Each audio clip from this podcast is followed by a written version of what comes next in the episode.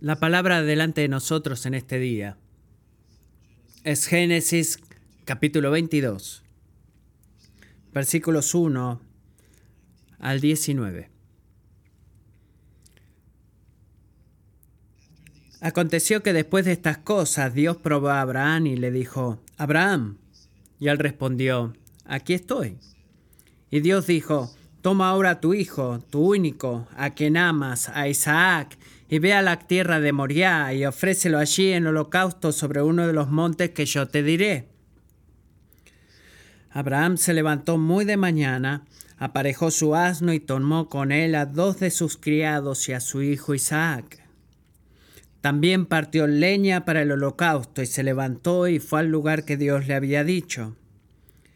Al tercer día alzó Abraham los ojos y vio el lugar de lejos. Entonces Abraham dijo a sus criados, Quédense aquí con el asno. Yo y el muchacho iremos hasta allá, adoraremos y volveremos a ustedes. Tomó Abraham la leña del holocausto y la puso sobre Isaac, su hijo, y tomó en su mano el fuego y el cuchillo, y los dos iban juntos. Isaac habló a su padre Abraham, Padre mío, y él respondió, Aquí estoy, hijo mío. Aquí están el fuego y la leña, Isaac dijo. Pero ¿dónde está el cordero para el holocausto? Y Abraham respondió, Dios proveerá para sí el cordero para el holocausto, hijo mío y los dos iban juntos. Llegaron al lugar que Dios le había dicho y Abraham edificó allí el altar, arregló la leña, ató a su hijo Isaac y lo puso en el altar sobre la leña. Entonces Abraham extendió su mano y tomó el cuchillo para sacrificar a su hijo. Pero el ángel del Señor lo llamó desde el cielo y dijo, Abraham, Abraham. Y él respondió, aquí estoy. Y el ángel dijo, no extiendas tu mano contra el muchacho ni le hagas nada, porque ahora sé que temes a Dios y que no me has rehusado tu hijo, tu único. Entonces Abraham alzó los ojos y miró, y vio un carnero detrás de él trabado por los cuernos en un matorral. Abraham fue, tomó el carnero y lo ofreció en holocausto en lugar de su hijo. Y Abraham llamó a aquel lugar con el nombre de El Señor proveerá, como se dice hasta hoy. En el monte del Señor se proveerá. El ángel del Señor llamó a Abraham por segunda vez desde el cielo y le dijo, Por mí mismo he jurado, declara el Señor, que por cuanto has hecho esto y no me has rehusado a tu hijo, tu único, de cierto te bendeciré grandemente y multiplicaré en gran manera tu descendencia como las estrellas del cielo y como la arena en la orilla del mar, y tu descendencia poseerá la puerta de sus enemigos.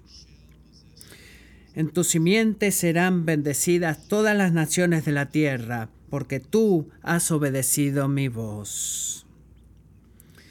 Entonces Abraham volvió a sus criados y se levantaron y fueron juntos a Berseba.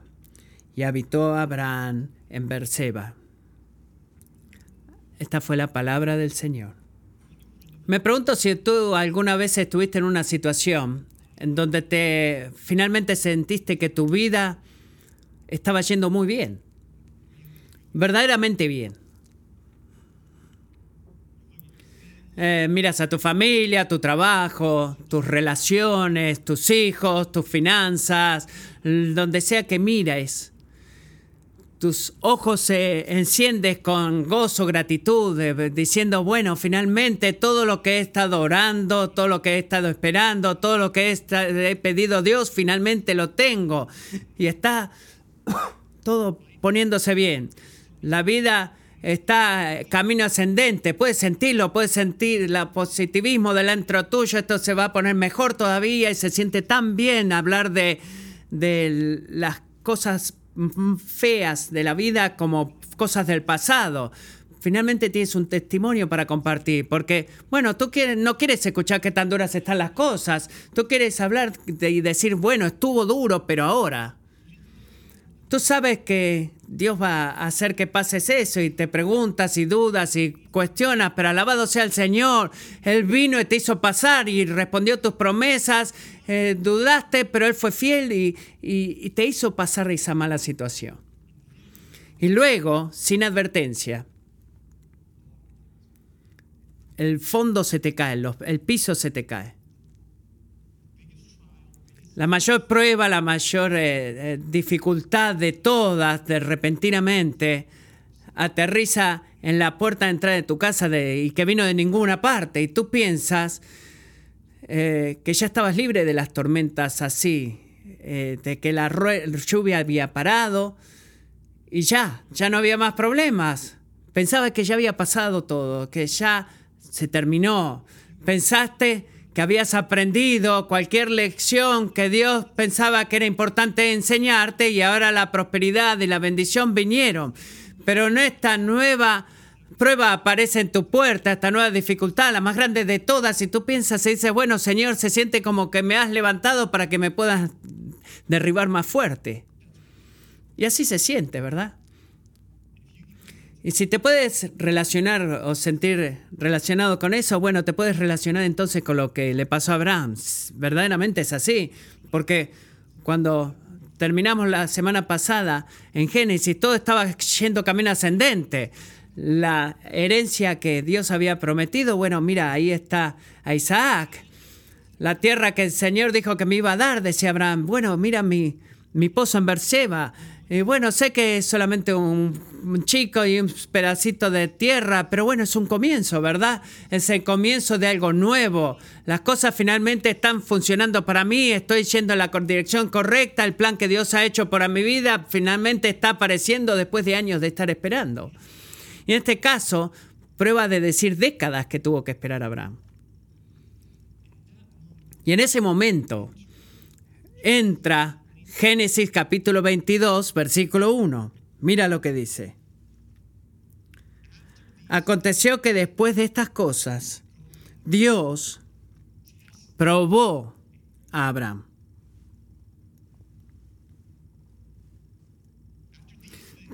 Después de estas cosas, ¿qué es esto?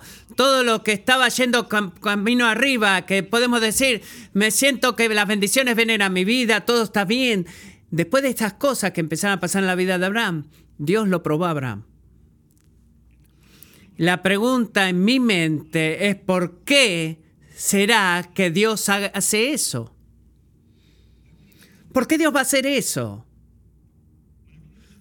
Cuando todo finalmente está yendo cuesta arriba, bueno, aparece otra prueba, otra dificultad y, en la vida de Abraham. Y te digo algo, te digo, ¿por qué no lo probó Abraham? Porque Dios el Todopoderoso tiene que conocer algo que, no sabe de Abraham dentro del corazón de Abraham. No, cuando Dios prueba a la gente, no es el producto de su ignorancia, o de la, ignorancia de Dios hablamos, ¿verdad? Está hablando de su amor. Dios no probó a Abraham porque necesitaba entender algo acerca de Abraham, sino que lo probó porque él quería fortalecerlo, fortalecer algo, perdón, en la vida de Abraham. Santiago 1, versículo 2. Tengan por sumo gozo, hermanos míos, cuando se hallen en diversas pruebas, sabiendo que la prueba de su fe produce paciencia. ¿Qué quiere decir paciencia o perseverancia? Es una fe fuerte, una fe poderosa, una fe constante. No es de decir, bueno, Señor, te amo porque todas las cosas buenas que me das sino que decir, confío en ti por quien tú eres. ¿Está bien? Esa es la perseverancia. Y 1 Pedro 1.6 dice que ese tipo de perseverancia, ese tipo de fe es más preciosa que el, que el oro. Perdón. ¿Por qué? Bueno, porque es a través de esa fe, ese tipo de confianza inconmovible cuando Dios eh, ha quitado todo, que podemos experimentar y glorificar y deleitarnos en Dios como el Dios que provee. Es por eso es más preciosa que el oro. No es eh, tu riqueza material o tu salud física lo que va a resultar en alabar y glorificar a Dios en la revelación de Jesucristo, sino que es la fortaleza de tu fe. Y es debido a que Dios amaba a Abraham, Dios permaneció comprometido en hacer algo en Abraham que era infinitamente más importante que hacerlo a Abraham, de, que hacer que Abraham se sintiera cómodo. Y podemos ver eso una y otra vez en Génesis. Dios no está detrás de decir, bueno, vamos a traer más proyectos de comodidad para Abraham, sino de decir, voy a fortalecer tu fe para que te puedas glorificar, glorificarme y amarme por quien soy yo. Y Él está haciendo eso mismo en tu vida, así como lo hizo en Abraham. Y la forma en la cual Dios fortaleció la fe de Abraham es sin argumentos. No es diferente de la forma en la cual Dios fortalece nuestra fe y la forma en la que Dios hace eso. ¿Y cómo lo hace Dios? Eh, Dios trae algo llamado prueba, y te trae esa prueba, trae esa situación, piénsalo de esta manera que nos fuerza a decidir a quién amamos verdaderamente y, a quién, y en quién confiamos verdaderamente. Es la esencia de la prueba, las dos preguntas, la prueba de las dos preguntas, si no es una que tú puedas elegir de entre muchas respuestas, no, sino a quién amas verdaderamente y en quién confías verdaderamente. Y debido a que nuestras pruebas a menudo no es, más no es diferente que la de Abraham, debemos prestar atención a esta prueba, la naturaleza de esta prueba y cómo Abraham respondió a la prueba y especialmente qué es lo que revela Dios de sí mismo en medio de esta prueba y en su respuesta Abraham. Necesitamos eso, necesitamos eso porque esto es lo que importa. Si aprendemos lo que Dios quiere que nosotros aprendamos de la prueba de Abraham, esto no es una sorpresa, espero. Vamos a estar listos para responder a la prueba que Dios traiga a nuestro camino. Porque esto es lo que te puedo asegurar. Dios te ama lo suficiente para probar tu fe. Si Él no te amara, Él no te probaría. Pero debido a que te ama y debido a que quiere trabajar en ti algo que es más precioso que el, oro, Él va a probarte. Así que miremos al texto veamos qué podemos aprender para que podamos responder como Dios quiere que respondamos. En el caso de Abraham, no menos que en el nuestro, el Señor comienza la prueba llamándole a él a un nuevo nivel de obediencia sacrificial. El costo de la obediencia, que requiere que él ejercite un músculo llamado fe. Punto número uno. Dios requiere obediencia sacrificial. Eh, miraremos especialmente versículos 1 y 2 aquí. Así que mira el versículo 2 conmigo, capítulo 22. El Señor nos tarda mucho en ir al punto. No hay mucho en el preámbulo de esta prueba. Dijo, toma ahora a tu hijo, tu único a quien amas, a Isaac, y ve a la tierra de Moria y ofrécelo allí en holocausto sobre uno de los montes que yo te diré.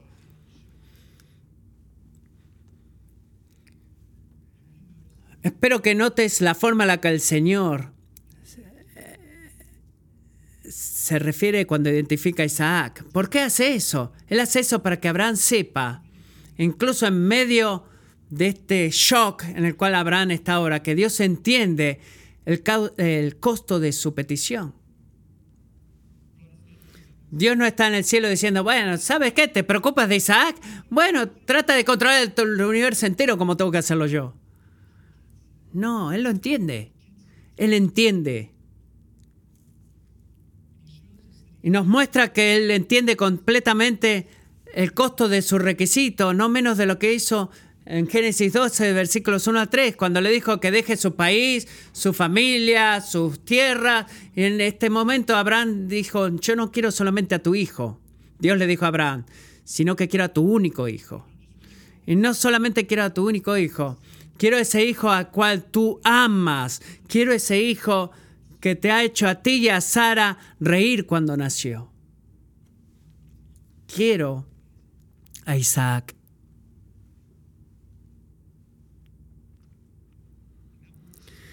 Y esa palabra hijo, si lees cuidadosamente, nos muestra, es mostrada diez veces en este pasaje. ¿Por qué? Porque nos recuerda la relación íntima, la intimidad en la relación, la profundidad del afecto y el gozo que Abraham encontró en Isaac. Es suficiente decir que Dios no podía haber hecho una demanda más radical hacia Abraham. Él no podría haber pedido por más. Y lo que Dios le pidió que hiciera, en palabras de Werkinder, es encontrar eh, eh, afecto humano y una ambición de largo alcance. Es algo que tiene sentido, decía. Isaac, ¿qué? Isaac era el, Dios, eh, el hijo que Dios le prometió por años. Isaac fue el hijo que Dios le dio. Isaac fue el hijo por el cual Dios le dijo a Abraham, te voy a bendecir, te voy a dar mucha descendencia como las estrellas del cielo y a través de Isaac todas las naciones de la tierra serán bendecidas. Así que cuando lo que Dios le estaba pidiendo a Abraham que hiciera aquí, se ve más que fuera del carácter de Dios. Y este es como se ve, se siente como que Dios estaba deshaciendo todo lo bueno en la vida de Abraham. Lo estaba rechazando, sacando todo para atrás. Tú esperaste 25 años para darme este niño, era que finalmente está aquí, ¿tú quieres que le mate? ¿Por qué Dios demanda ese tipo de sacrificio en Abraham? ¿Por qué Dios requiere de este hombre lo que sin cuestionarlo era la cosa más preciosa que Dios le había dado?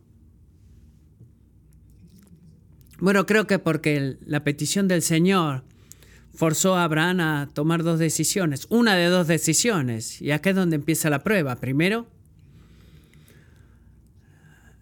¿él va a amar más al dador que al regalo? ¿O él va a amar al dador, el Dios que le dio a Isaac, más del regalo, Isaac? Así que piénsalo así, si Dios pidiera por mil ovejas, por ejemplo, o diez mil ovejas. Le costaría a Abraham algo, pero creo que las ofrecería con gozo. ¿Sabes por qué? Porque él, él estaba, era un hombre increíblemente rico, ridículamente rico. Podría darle cualquier cantidad de ovejas, pero Dios no le pidió una oveja. ¿Por qué? Porque él conocía a Abraham. Él lo conocía como nos conoce a nosotros. Él conoce la tentación de elevar el regalo por encima del, dador de tomar las bendiciones de Dios y decir, bueno, esa bendición, tú eres mi Dios, debo tenerte a ti. Pero esperan, excepto que ese no es el dador, sino que es el regalo al cual le estamos llamando Dios. Él conoce nuestra tentación de amar las bendiciones de Dios más que a Dios mismo. Y por eso Dios lo puso en una situación donde fue forzado a decidir cuál amor va a permanecer como supremo. Su amor por Dios o su amor por Isaac. Eh, el amor por Isaac, te recuerdo que no era un amor equivocado. Padres no piensen que si aman a sus hijos algo está mal. No, no es lo que quiero decir acá. Dios nos manda amar a nuestros hijos, pero la supremacía importa. ¿Dónde está? ¿Dónde va tu afecto más grande? Esa fue la decisión, la primera decisión, perdón. Y esta es la segunda. ¿Va a confiar en la sabiduría de Dios o en su propia sabiduría? Estudiante, este pasaje en esta semana, creo que eso debe ser la batalla más grande de todas. ¿Cuál sabiduría va a ser la que sea suprema? Porque todo lo que Dios dijo, todo lo que Dios hizo, todas las dificultades, todas las eh, acciones divinas de liberación, toda la trayectoria en su vida apunta hacia, hacia el bien a través de Isaac. No fue algo como que, bueno, Abraham tuvo un plan al costado que involucraba a su hijo, no. Isaac fue la, resolución del plan revelado de Dios y Abraham dice, ¿tú quieres hacer qué? Bueno, eso no tiene sentido. El desafío no es solamente que el mandamiento de Dios rompió el corazón de Abraham, sino que ese mandamiento no tenía sentido en su mente. Él debió haber visto como que Dios se estaba contradiciendo a sí mismo, ¿verdad? Es como decir, la sabiduría divina que él pensaba que podía confiar a Abraham, eh, eh, termina en una locura repentina de parte de Dios, de que se debe haber sentido así Abraham. ¿Cómo Abraham me va a decir así? Alan Ross dice, aunque el mandamiento era sacrificar a Isaac como una ofrenda al Señor, el verdadero objetivo del acto era el sacrificio de Abraham de sí mismo. Es decir, de su voluntad. Piensa en eso. Su sabiduría con respecto a su hijo Isaac. Dos decisiones, amigo, dos decisiones. ¿A quién vas a amar primero? ¿Y en quién, en cuál sabiduría vas a confiar más? ¿En la de Dios o en la tuya misma?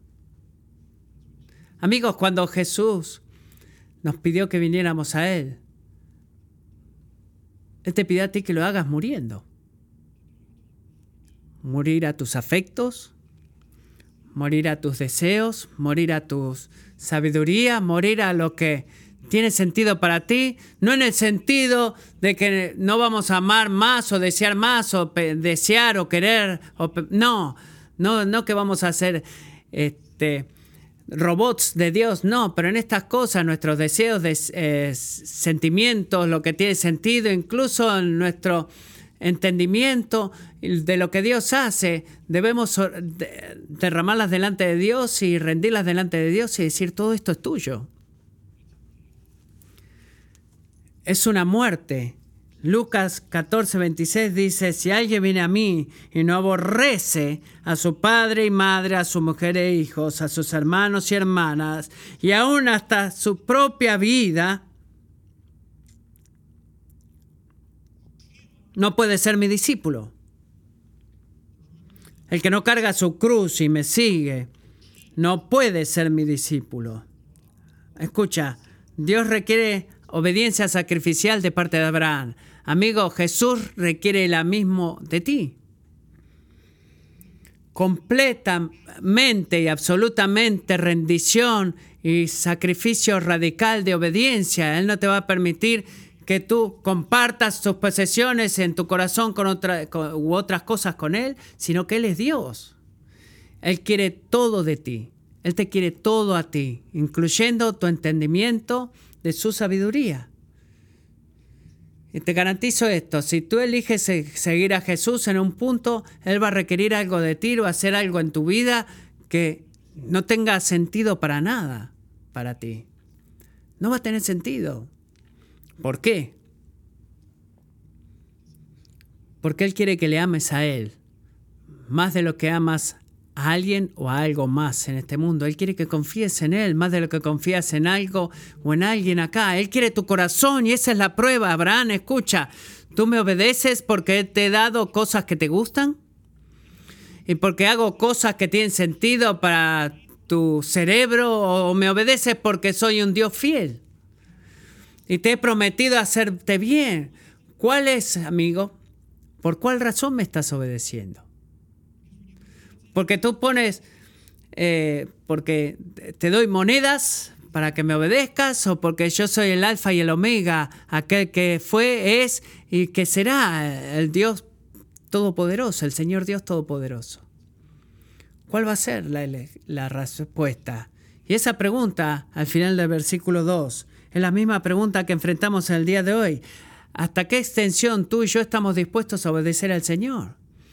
¿Hasta qué límite? ¿Qué tal tan lejos vamos a llegar o vamos a obedecer al punto de abandonar todo otro objeto de nuestro afecto?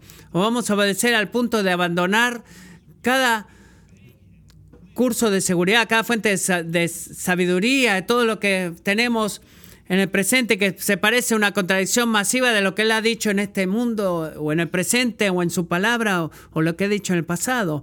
Vas a seguir obedeciendo, porque si cualquier parte de nosotros duda en el grado de que, que quizás digamos, solo tú, Señor, si tú dudas y dices algo más, Señor, Dios requiere el sacrificio, la obediencia sacrificial, no porque sea un megamaníaco, sino porque nos fuerza a honestamente luchar con el objeto de nuestra confianza. Requiere obediencia sacrificial. Punto número dos, la fe sostiene la obediencia sacrificial. Dios requiere obediencia sacrificial. Eso se hace de que la fe sostiene la obediencia sacrificial. Así que viendo la magnitud de la obediencia sacrificial que requirió Abraham, Abraham, la respuesta de Abraham en el versículo 13 es increíble. Miren ahí, Abraham se levantó muy de mañana, aparejó su asno y tomó con él a dos de sus criados y a su hijo Isaac. También partió leña para el holocausto y se levantó y fue al lugar que Dios le había dicho. ¿Sabes lo que me impacta más de todo esto? Es todo lo que no puedes leer. ¿Verdad? Abraham no mandó detalles, no pidió detalles. No me gusta eso. Él no cuestionó la sabiduría de Dios, él no trató de recomendar alternativas, él inmediatamente obedeció.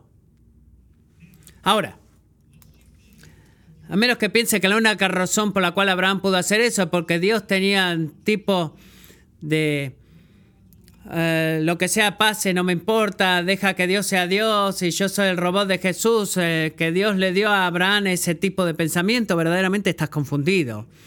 Esa no es el por qué Abraham obedeció. Él no obedeció porque él era un super santo, sino porque obedeció porque era un hombre de fe. Y una de las razones por que el narrador siguió hablando en la historia, nota esto.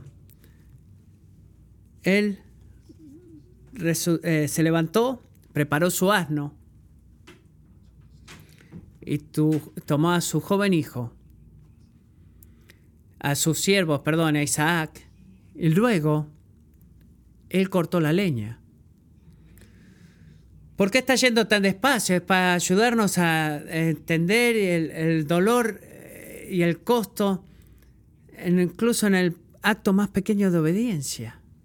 ¿Has estado en ese lugar donde, eh, donde incluso obedecer a Dios en los detalles más pequeños es tan doloroso? es parte de la obediencia sacrificial. No menos, y sin contar los tres días de viaje que tuvo que hacer hasta llegar al monte que Dios le pidió. Piensa en eso. Oh, buenos días, padre, ¿cómo estás? Aquí estoy, hijo.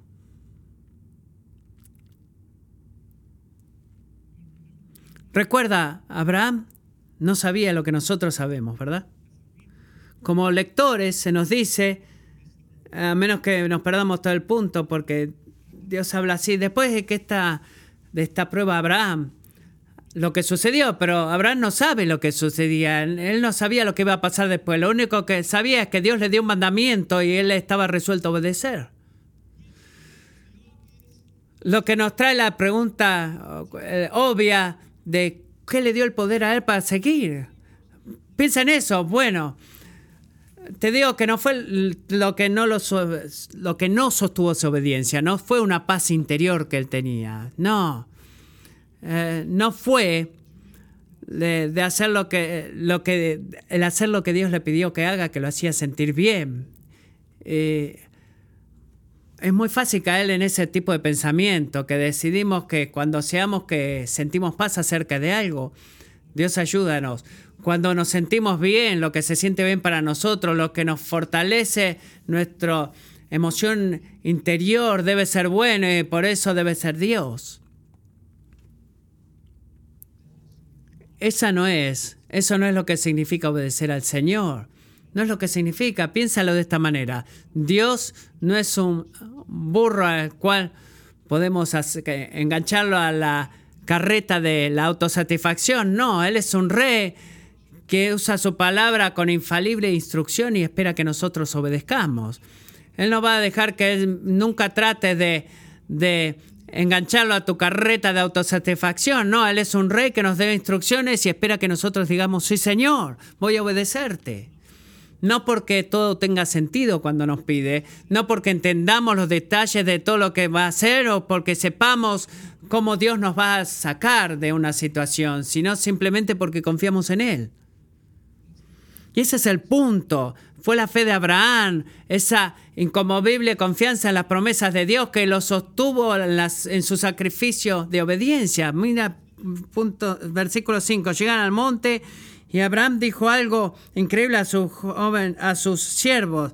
Dijo, quédense aquí con el asno, yo y el muchacho iremos hasta allá, adoraremos y volveremos a ustedes. Esa, ese es un plural, un comentario en plural. ¿Cómo pudo decir eso? ¿Cómo él pudo decir eso? ¿Cómo él pudo decir que luego de adorar, ambos volverían.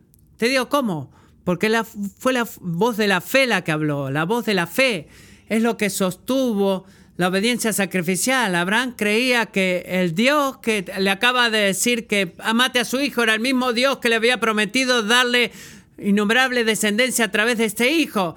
¿Y sabe lo que Abraham dijo? Incluso cuando tu, mandamiento no tiene sentido para mí, voy a confiar en ti y voy a creer todo lo que me has dicho y todas las promesas que me diste antes de esta petición. No voy a venir a ti y decirte, he hecho un veredicto en ti, Dios, y tú vives en contradicción y no confío en ti. Dios dijo y Abraham eh, confió. Y nota, amigo, que estas dos palabras de Dios no eran contradictorias. ¿Qué quiero decir con esto? Si Dios dijera, te voy a dar numerosa descendencia a través de Isaac, y no te voy a dar numerosa descendencia a través de Isaac, eso sería una contradicción.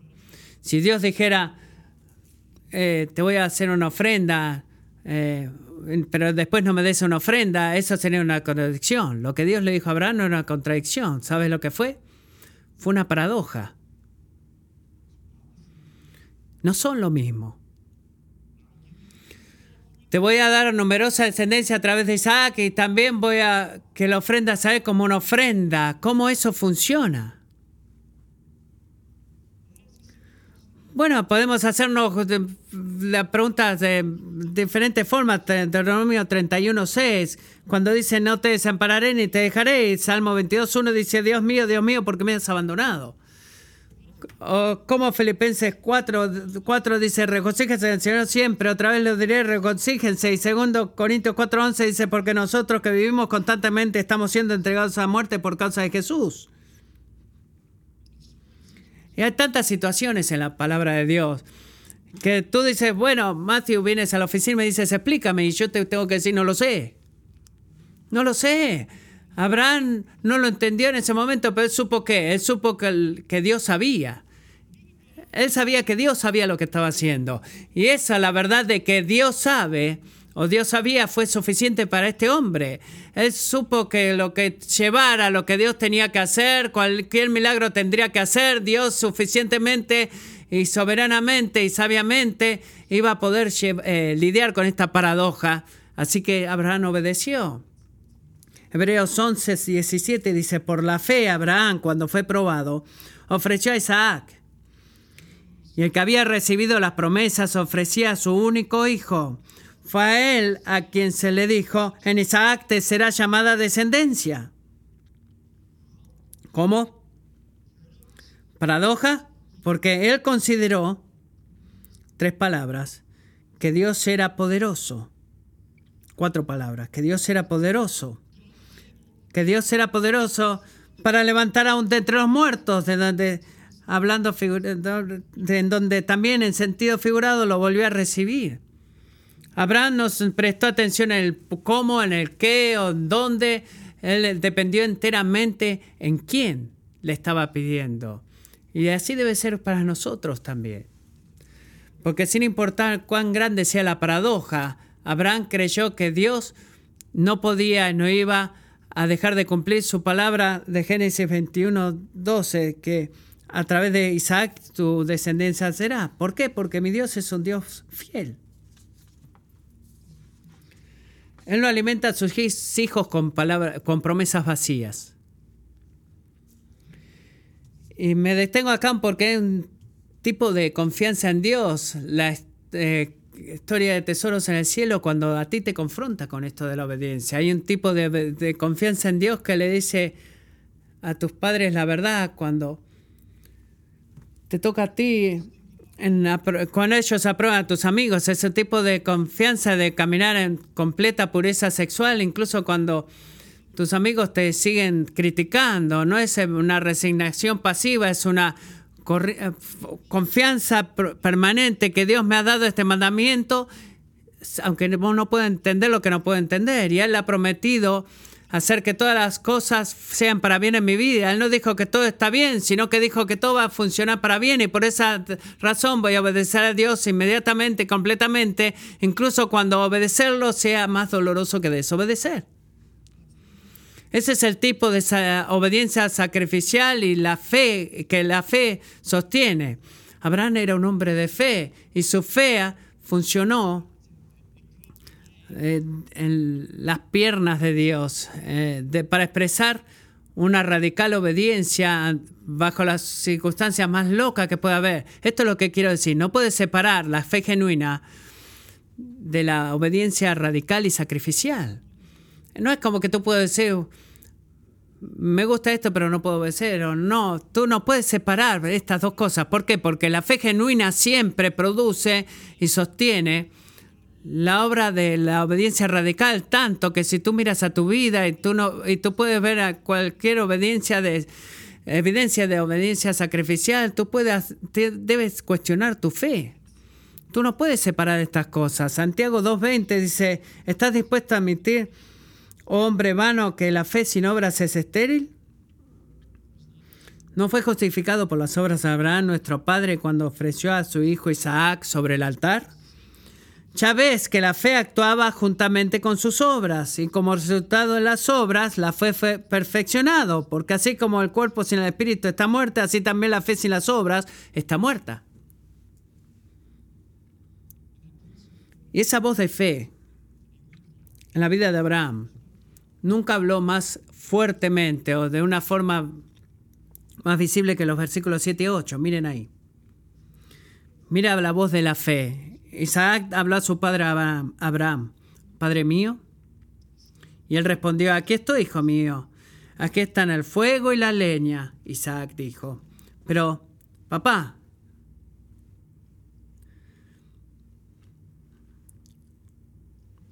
¿dónde está el cordero? Siempre traemos un cordero. ¿Dónde está el cordero? Y Abraham respondió, Dios proveerá para sí el cordero para el holocausto, hijo mío.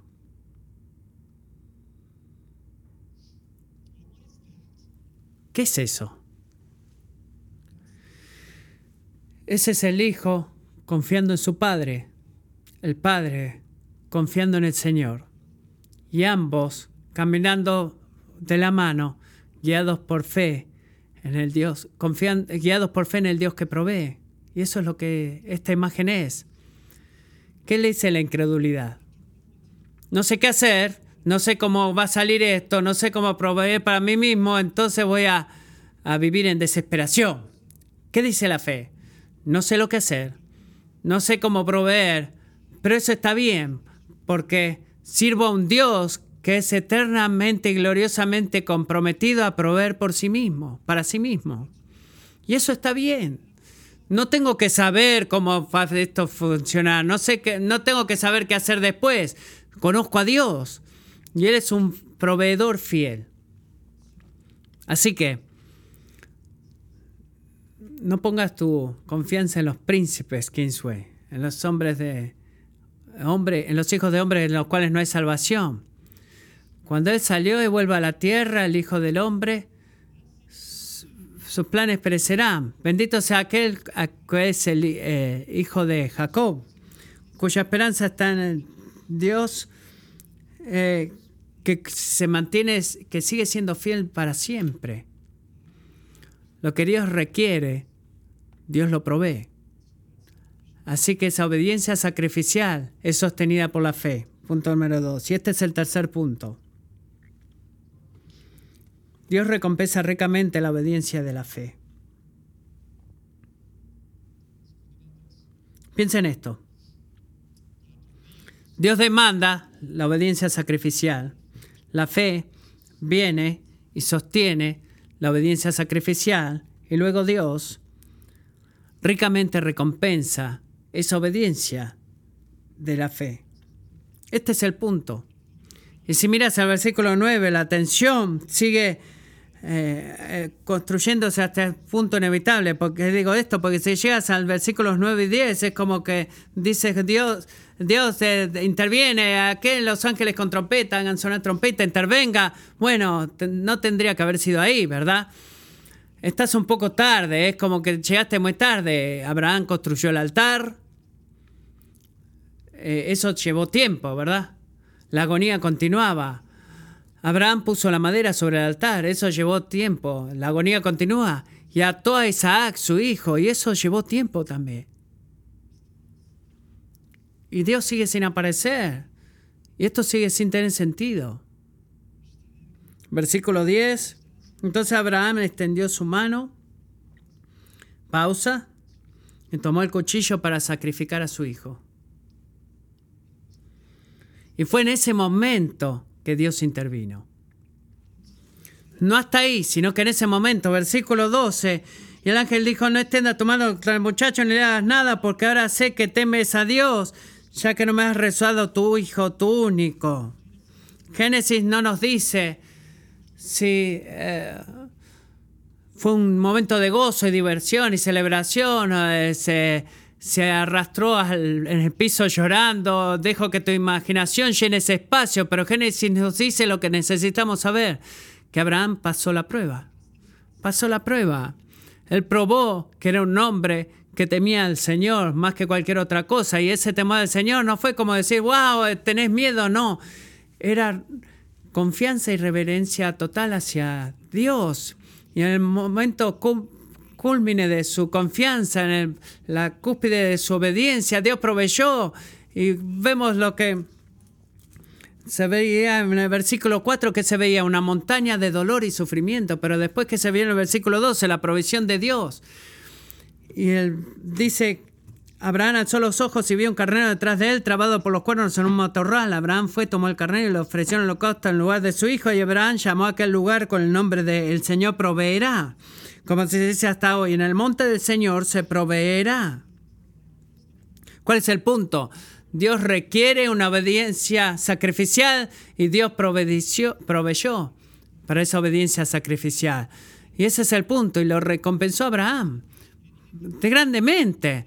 Él no le dio una nueva promesa, pero sino que expandió y las promesas que le había dado a, a este hombre. Así que, ¿qué dijo Abraham? Voy a bendecirte, ¿verdad? Te daré tan descendencia no como las estrellas del cielo, esto está loco, sino como la arena en la orilla del mar. Y esto es como nuevo, ¿verdad? Y tu descendencia va a poseer las puertas de tus enemigos, tu descendencia va a disfrutar una posición de supremacía sobre todas las naciones. Y a menos que te olvides, a través de ti y tu descendencia, todas todos los pueblos serán bendecidos. Si quieres saber por qué esto fue, llegó a pasar, mira el versículo 16, dos razones. Primero, porque Dios es fiel. Por mí mismo he jurado, declara el Señor. Por mí mismo he jurado. ¿Qué quiere decir eso? Es la fidelidad de Dios, garantizando la promesa de Dios, ¿verdad? Pero hay una segunda razón. Primero porque Dios es fiel y segundo porque Abraham escogió obedecer.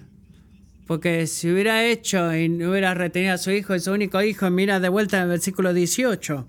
Dios dice, ¿por qué has obedecido mi voz? ¿Eso quiere decir que Abraham se ganó la bendición de Dios? No, no, no quiere decir eso. Su obediencia sacrificial fue el fruto de la fe y fue sostenida por la fe. Eso significa que Dios bendijo a Abraham porque escogió obedecer. Sí, Sí. Salmo 121 dice, bendito es el hombre que, teme al Señor, que anda en sus caminos. Salmo 128. Dios bendijo a Abraham porque él estaba dispuesto a obedecer a Dios sin importar el costo.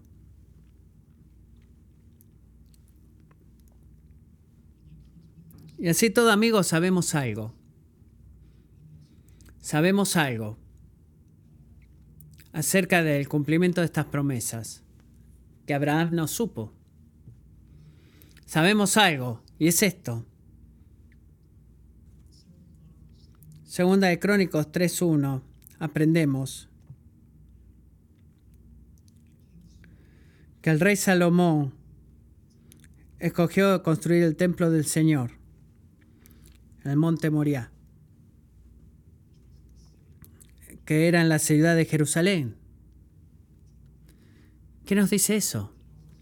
Lo que nos dice amigos es que esta no fue la última vez que un padre fiel guió a su hijo obediente al, a la cúspide del monte Moriah para ser sacrificado. No fue la última vez que el hijo llevaría la madera para el sacrificio en su cabeza, sino que la próxima vez el padre no estaba en la tierra ahí. Eh, perdón, el padre no, no detuvo al sacrificio, él no se detuvo ahí. Él no proveyó un cordero, sino que su hijo fue el cordero. Así que el padre tomó el cuchillo para derramar su ira y mató a su hijo, su único hijo, a, a quien él amaba. Juan 3:16, porque de tal manera amó Dios al mundo, que dio a su Hijo unigénito. Es una deliberada conexión con Génesis 22, para que todo aquel que cree en Él no se pierda, sino que tenga vida eterna. Así que, ¿qué sucede acá? Síganme en esto. Abraham tuvo una desesperada necesidad de que Dios sea fiel para proveer. ¿Qué es lo que proveyó? Un carnero para que muera, para que Isaac no tuviera que morir. Pero ¿sabes qué? Abraham tenía una, otra necesidad que era mucho más grande que esa. Y era la necesidad que compartimos con Abraham. Y esa necesidad es un sacrificio para el perdón de nuestros pecados. Abraham, no menos que tú y yo, necesitaba a alguien que muriera. Alguien que cargara el peso de la ira de Dios pues, en toda nuestra desobediencia. Necesitábamos un sustituto que fuera un hombre que calificara para representarnos y necesitáramos un sustituto que fuera Dios también y que pudiera salvarnos. Y gracias a Dios, amigos, que ese hijo que caminó al monte de vuelta, su, su nombre era Jesús fue llamado Jesús. Juan el Bautista estaba en lo correcto. Juan el Bautista 1.29, Juan 1.29 dice, al día siguiente Juan vio a Jesús que venía hacia él y dijo, ahí está el Cordero de Dios que quita el pecado del mundo. Así que, así como Abraham demostró su amor por Dios, no reteniendo a su único hijo, de la misma forma Dios demostró su amor por ti sin retener a su, a su hijo amado. Él lo hace porque necesitaba que alguien muriera para que nosotros no tuviéramos que morir.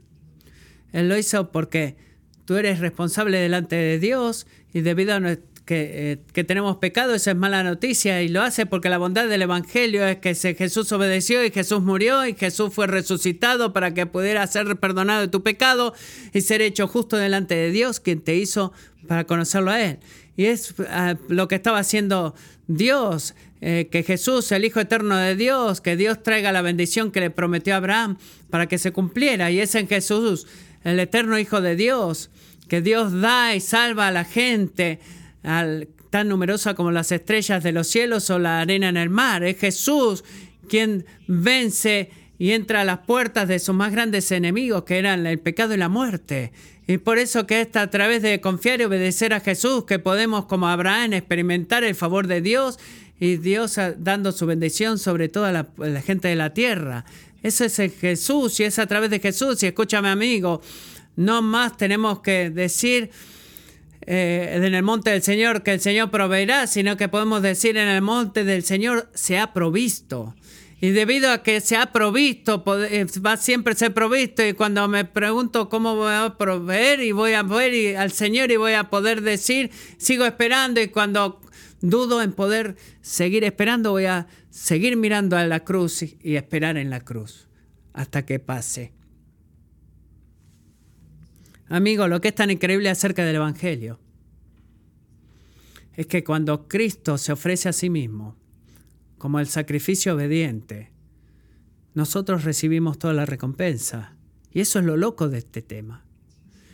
Y es su obediencia sacrificial que nos libera de nuestra propia incredulidad y pecado para caminar en la misma camino hoy con la confianza de que si nos unimos a Él en la vida de obediencia sacrificial, sostenidos por fe por el Padre cuando la vida no tiene sentido, esto es lo que va a suceder en tu vida. Romanos 8:32, el que no negó a su propio Hijo, sino que lo entregó por todos nosotros, ¿cómo no nos dará también junto con Él todas las cosas? Porque es un Dios que provee. Así que, ¿cuál es el punto? Dios requiere obediencia sacrificial, la fe sostiene la obediencia sacrificial y más allá de la imaginación más loca, Dios recompensa ricamente la obediencia de la fe mucho más de lo que alguna vez imaginamos posible y ese es el punto. Y resumo todo de esta forma. Si tú quieres en una oración este sermón, la obediencia sacrificial se sostiene por la fe en el Dios que provee.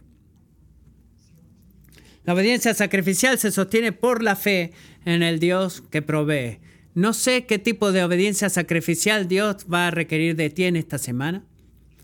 No sé qué tipo de obediencia sacrificial eh, requirió la semana pasada, pero esto sí te puedo decir, que tu Dios siempre es mm, digno de tu confianza, es digno de tu amor. Y cuando te encuentras a ti mismo en una situación donde lo que hace o dice no tiene sentido, recuerda esto, que tu sabiduría es mucho más, está mucho más allá de tu entendimiento. Y piensa en esto, en Jesús tu Padre ha probado que no hay nada en el corazón del hombre o en el corazón de Dios que lo detenga a Él de ser bueno contigo. Él lo ha probado. Así que que su autosacrificio por ti en Cristo te fortalezca en esta semana para unirte a Jesús y confiar en el Padre y caminar en obediencia sacrificial. Oremos. Padre Celestial, te doy muchas gracias por tu palabra o tu fidelidad por nosotros. Y oro, Señor, que mientras cantemos esta canción, respondamos compartiendo la cena del Señor, que tú uses estos actos para fortalecer nuestra fe. Abre nuestros ojos para ver, Señor.